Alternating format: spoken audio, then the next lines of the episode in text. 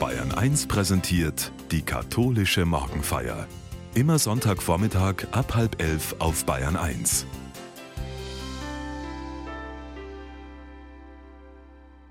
Heute, am Himmelfahrtstag, denken viele in den Kirchen über ihre Vorstellung vom Himmel nach.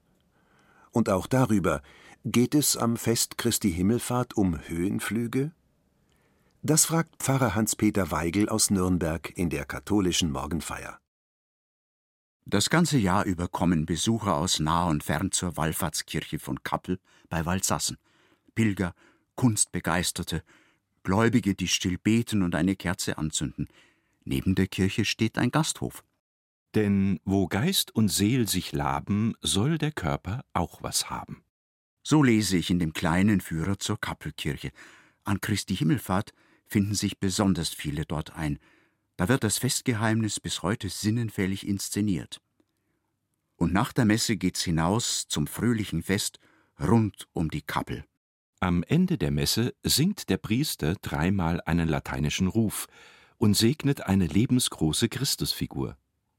Dann erhebt sich lautlos die Figur und schwebt empor, sich langsam um die eigene Achse drehend. Der Heiland hat die Hand segnend ausgestreckt. Er entschwebt an einem kaum wahrnehmbaren Seil in einen der drei Türme. In katholischen Gegenden war der dortige Himmelfahrtsbrauch einst weit verbreitet. Besonders beeindruckt hat er, wo die Kirchendecke mit dem Himmel bemalt ist und Christus in lichtdurchfluteten Wolken verschwand. Der Brauch konnte die Gemeinde gut in die Freude versetzen, von der das Tagesgebet der Festmesse spricht. Ewiger Gott, lass uns jubeln und danken in heiliger Freude, denn du hast deinen Sohn in dein göttliches Leben hineingenommen. Er ist hineingeschritten in den Himmel und uns dorthin vorausgegangen. Schenke uns die feste Hoffnung, dass auch wir zu dieser Herrlichkeit gerufen sind.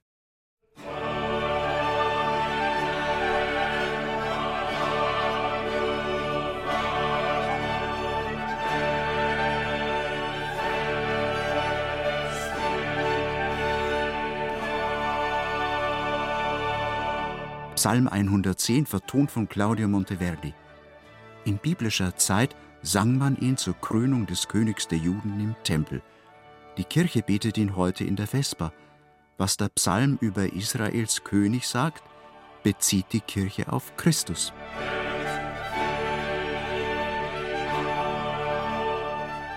So spricht der Herr zu meinem Herrn. Setze dich zu meiner Rechten, und ich lege dir deine Feinde als Schemel unter die Füße. Dein ist die Herrschaft am Tage deiner Macht, wenn du erscheinst in heiligem Schmuck.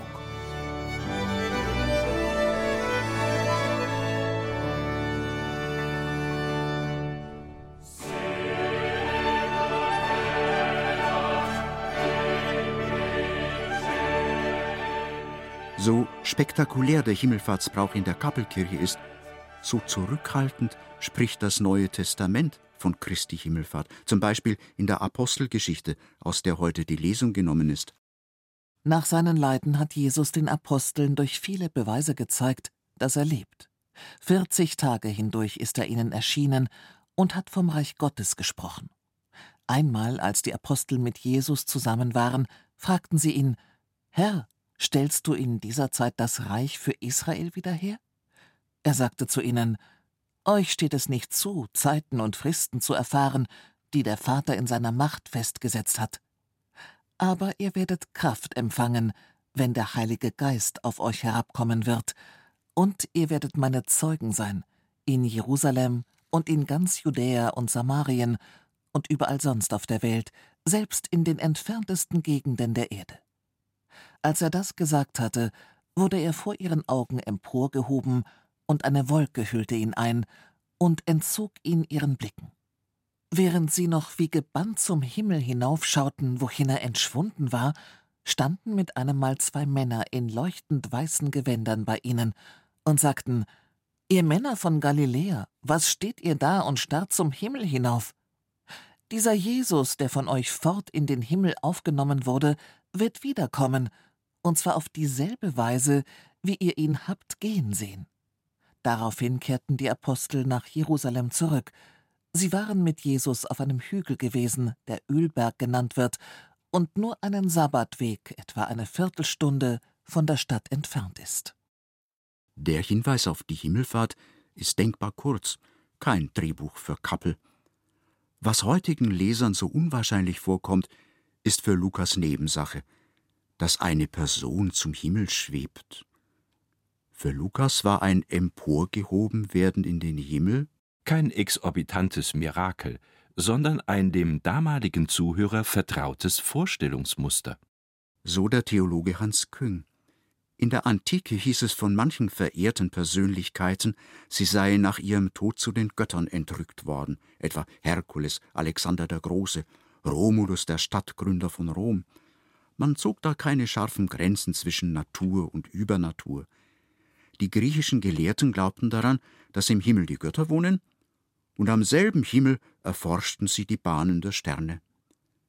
Auch moderne Menschen spüren mitunter, dass der Himmel mehr ist als nur das Forschungsobjekt der Astronomen. Der Reisereporter Julius Schuphoff berichtet vom Aufenthalt mit der elfjährigen Tochter in einer einsamen Berghütte. Kein Strom, kein Fernseher, das Handy bleibt ausgeschaltet, so hatten die beiden vereinbart. Der Hüttenbesitzer erzählte, dass vorletztes Jahr in der Nähe eine Lawine seinen Bruder und die Schwägerin begrub. Vater und Tochter wandern an der Stelle vorbei wo man den Leichnam des Ötzi gefunden hatte. Am Abend kehren sie in der tiefer gelegenen Skihütte ein. Als wir nach dem Essen hinaus in die Nacht treten und mit Skistöcken durch den Schnee stechen, zurück zu unserer einsamen Hütte, leuchtet über uns ein silbernes Sternenmeer. Mach mal die Kopflampe aus, sage ich. Ist das nicht schön? Ich habe Angst, sagt sie Guck doch mal hoch, sage ich, das ist ein Wunder. Wenn wir ehrlich sind, wissen wir nichts, gar nichts. Lass uns bitte einfach gehen, sagt sie. Sie blickt auf die Schneemassen am Hang über uns, und plötzlich ist alles da. Der Bruder des Wirtes und seine Frau, die nicht weit von hier unter dem Schnee liegen. Das Bild eines vor fünftausend Jahren Gestorbenen, dessen Gebeine aus dem Eis ragen.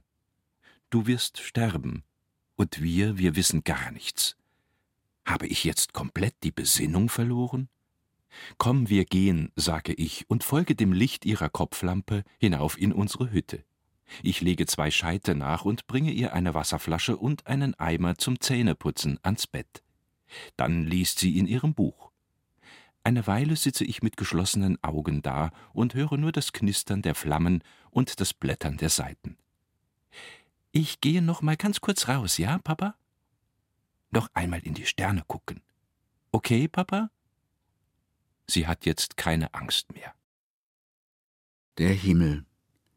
Wer zu ihm aufblickt, ahnt etwas vom Geheimnis des Universums und fühlt sich doch aufgehoben und geborgen. Jesus, der gekreuzigte und auferstandene, ist von Gott aufgenommen und eins mit ihm.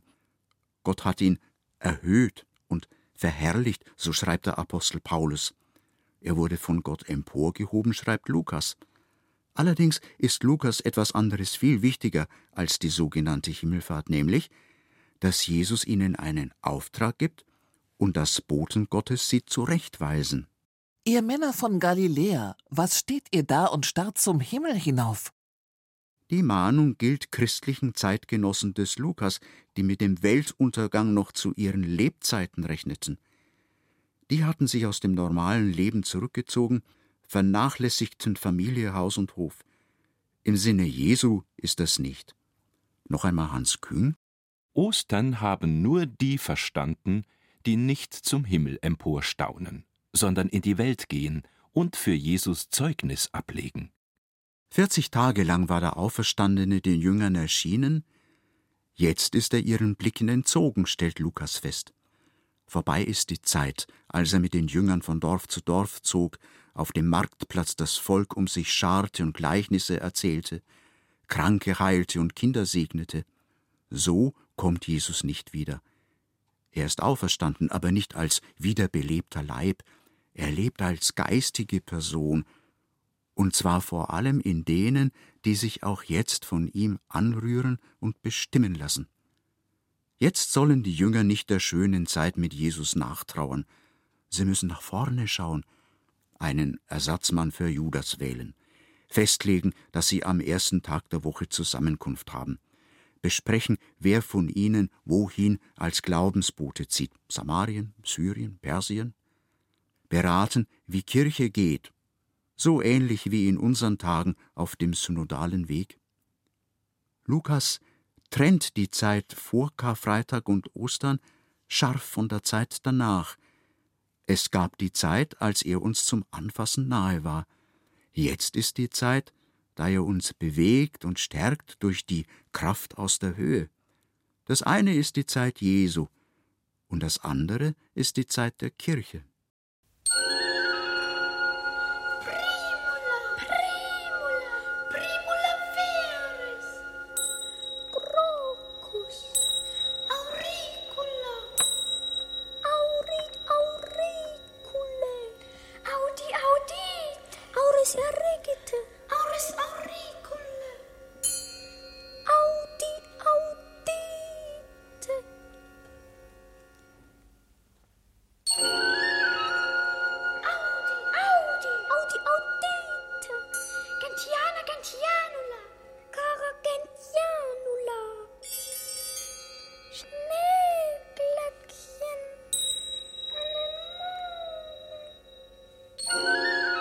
Die Natur erwacht. Blumen spitzen aus der Erde, die Knospen an den Bäumen springen auf. Ein Frühlingsbild, vertont von Karl Orff. Es erklingt allerdings in seinem Singspiel zu Weihnachten. In der Winternacht, da Jesus auf die Welt kommt, träumen die Hirten von der Wiederkehr des Lebens, von Erlösung und Auferstehung, vom Frühling. Nur die allerersten Blumen wagen sich schon hervor.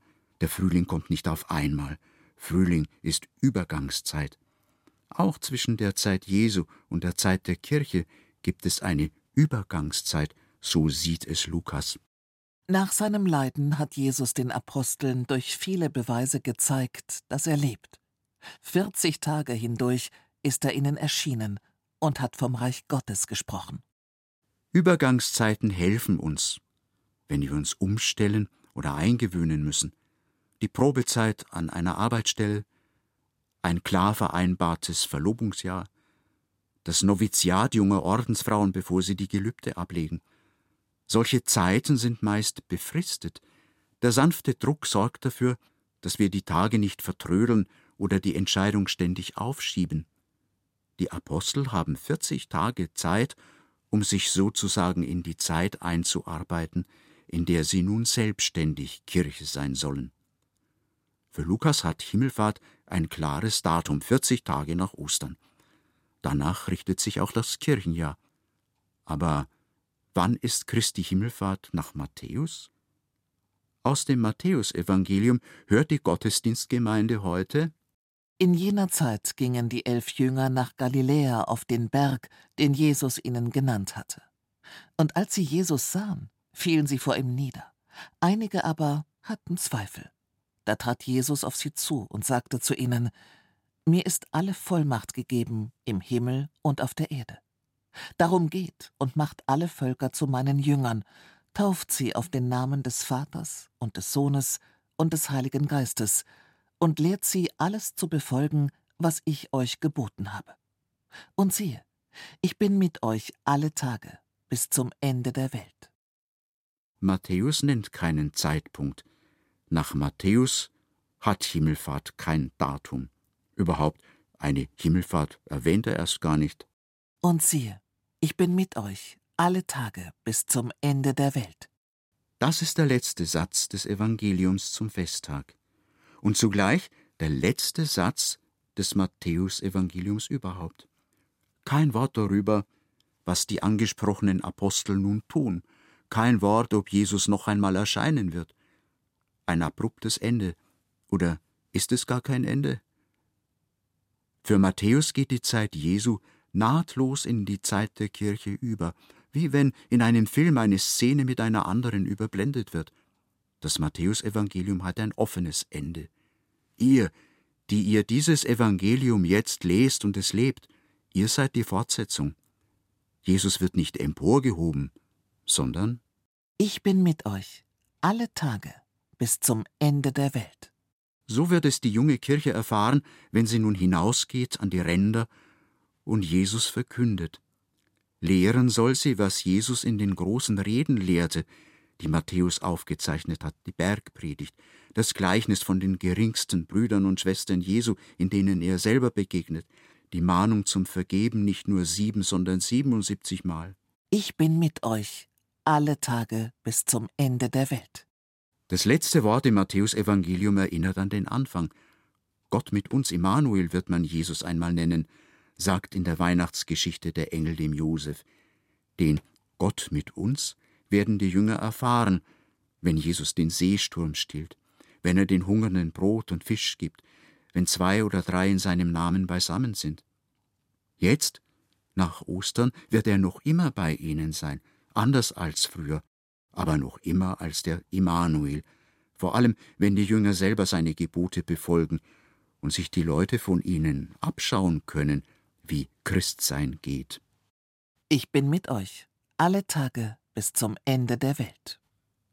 Das heißt, ich bin verborgen bei euch, deshalb macht mich gegenwärtig. Und? Macht mich gegenwärtig, dann bin ich bei euch. Mary, Mary had a little baby. Mm, pretty little baby.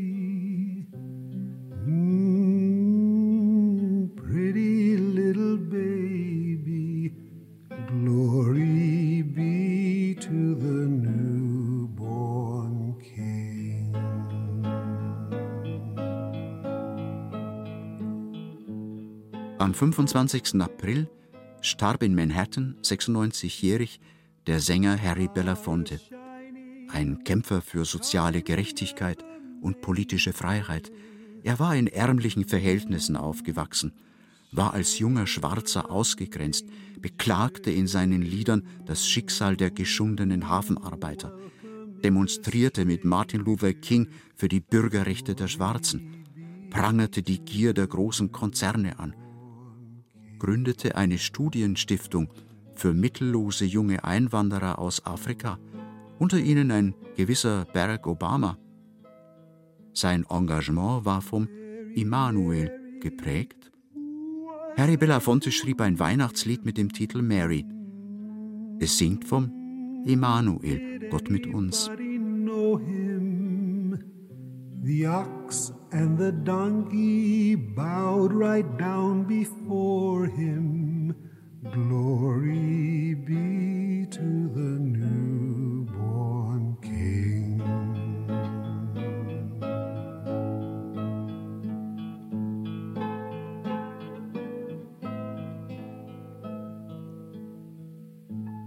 Mary, what you gonna call your baby?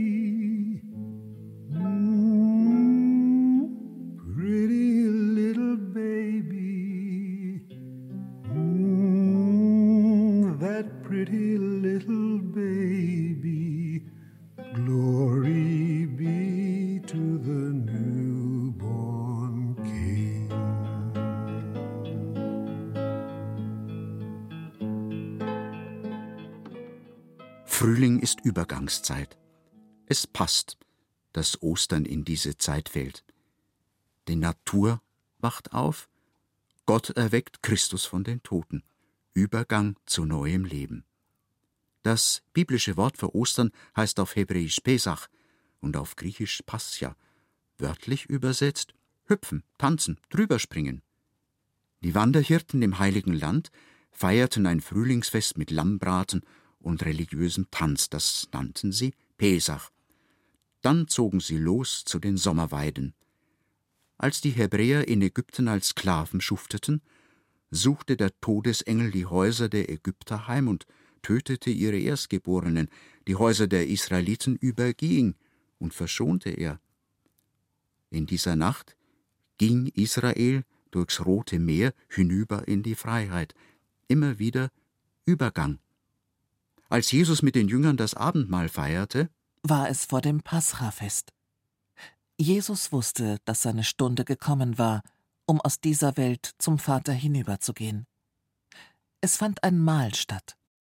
Jesus spricht von seinem Hinübergang und meint mit diesem Wort Kreuzestod, Auferweckung und Himmelfahrt zugleich. Durch den Tod hindurch geht er zum Vater. Nach Johannes wartet Jesus nicht 40 Tage, bis er sich in den Himmel verabschiedet, aber ebenso wenig ist er den Jüngern nicht ab dem 40. Tag plötzlich entzogen. Deswegen schrieben die Theologen der ersten christlichen Jahrhunderte, die Kirchenväter, ja, Ostern ist eine vollendete Tatsache. Kreuz und Auferstehung Christi sind ein Faktum. Aber Ostern geht weiter, bis die Zeit dieser Welt vollendet ist. Ostern und Himmelfahrt sind ein fortwährendes Geschehen, ein Fieri.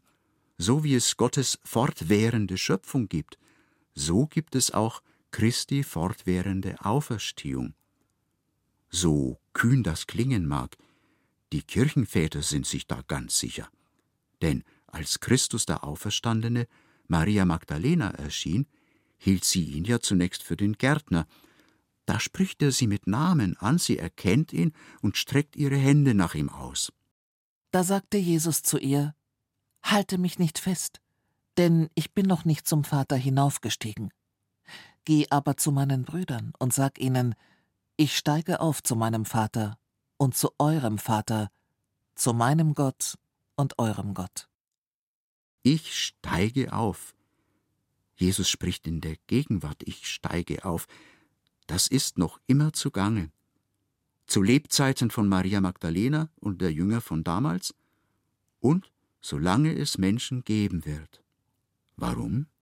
Weil sein Aufstieg erst vollendet ist, wenn wir in diese Bewegung mit einbezogen sind wenn die Glieder dort sind, wo das Haupt ist. Darum sagt er auch zu eurem Vater und zu eurem Gott. Es gehört zum Wesen seines Aufstiegs, dass er alles zu sich und mit sich zieht, was über sich hinaus nach oben, nach Aufstieg verlangt. So der Seelsorger Heinrich Spähmann. Jesu Hinübergang hat aber noch eine andere Richtung. Und seht, Tag für Tag bin ich mit euch, bis die Zeit dieser Welt vollendet ist. Jesus will in seine Kirche übergehen, will ihr nicht von oben herab zuschauen, will nicht ein Denkmal an früher sein. Ich bin bei euch. Jesus meint nicht nur, ich denke an euch, ich schütze euch, sondern ich will in der Kirche als eure Mitte sein, ich will in euch drinnen sein, in euren Gedanken, Worten und Werken, in eurer Person. Das ist mir in Fleisch und Blut übergegangen, sagen wir, wenn wir etwas tun, ohne dass wir noch groß drüber nachdenken müssen. Beim Gehen Fuß vor Fuß setzen, in der Muttersprache reden, die Gangschaltung im Auto bedienen. Christus will seiner Kirche in Fleisch und Blut übergehen und uns, die auf seinen Tod und seine Auferstehung getauft sind. Und seht, Tag für Tag bin ich mit euch bis die Zeit dieser Welt vollendet ist.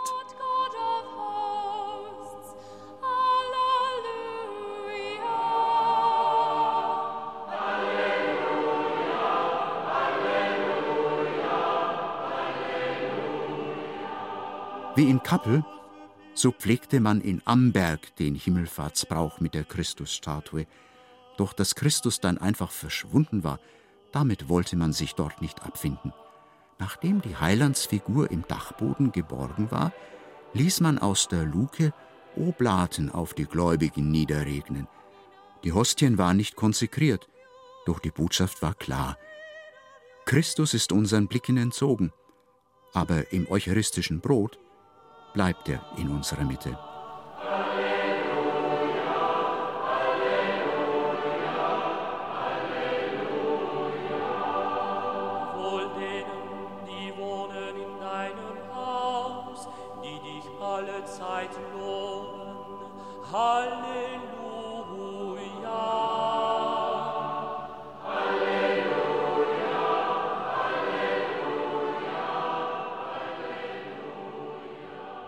bitten wir um Gottes Segen. Es segne uns Gott, der das All erschaffen hat. Seine Güte reicht, soweit der Himmel ist und soweit die Wolken ziehen. Es segne uns Jesus Christus, der als unser Immanuel in die Welt gekommen ist und mit uns geht auf unseren Wegen. Es segne uns Gottes Heiliger Geist, der in uns lebendig hält, was Christus uns gelehrt und geboten hat. Amen.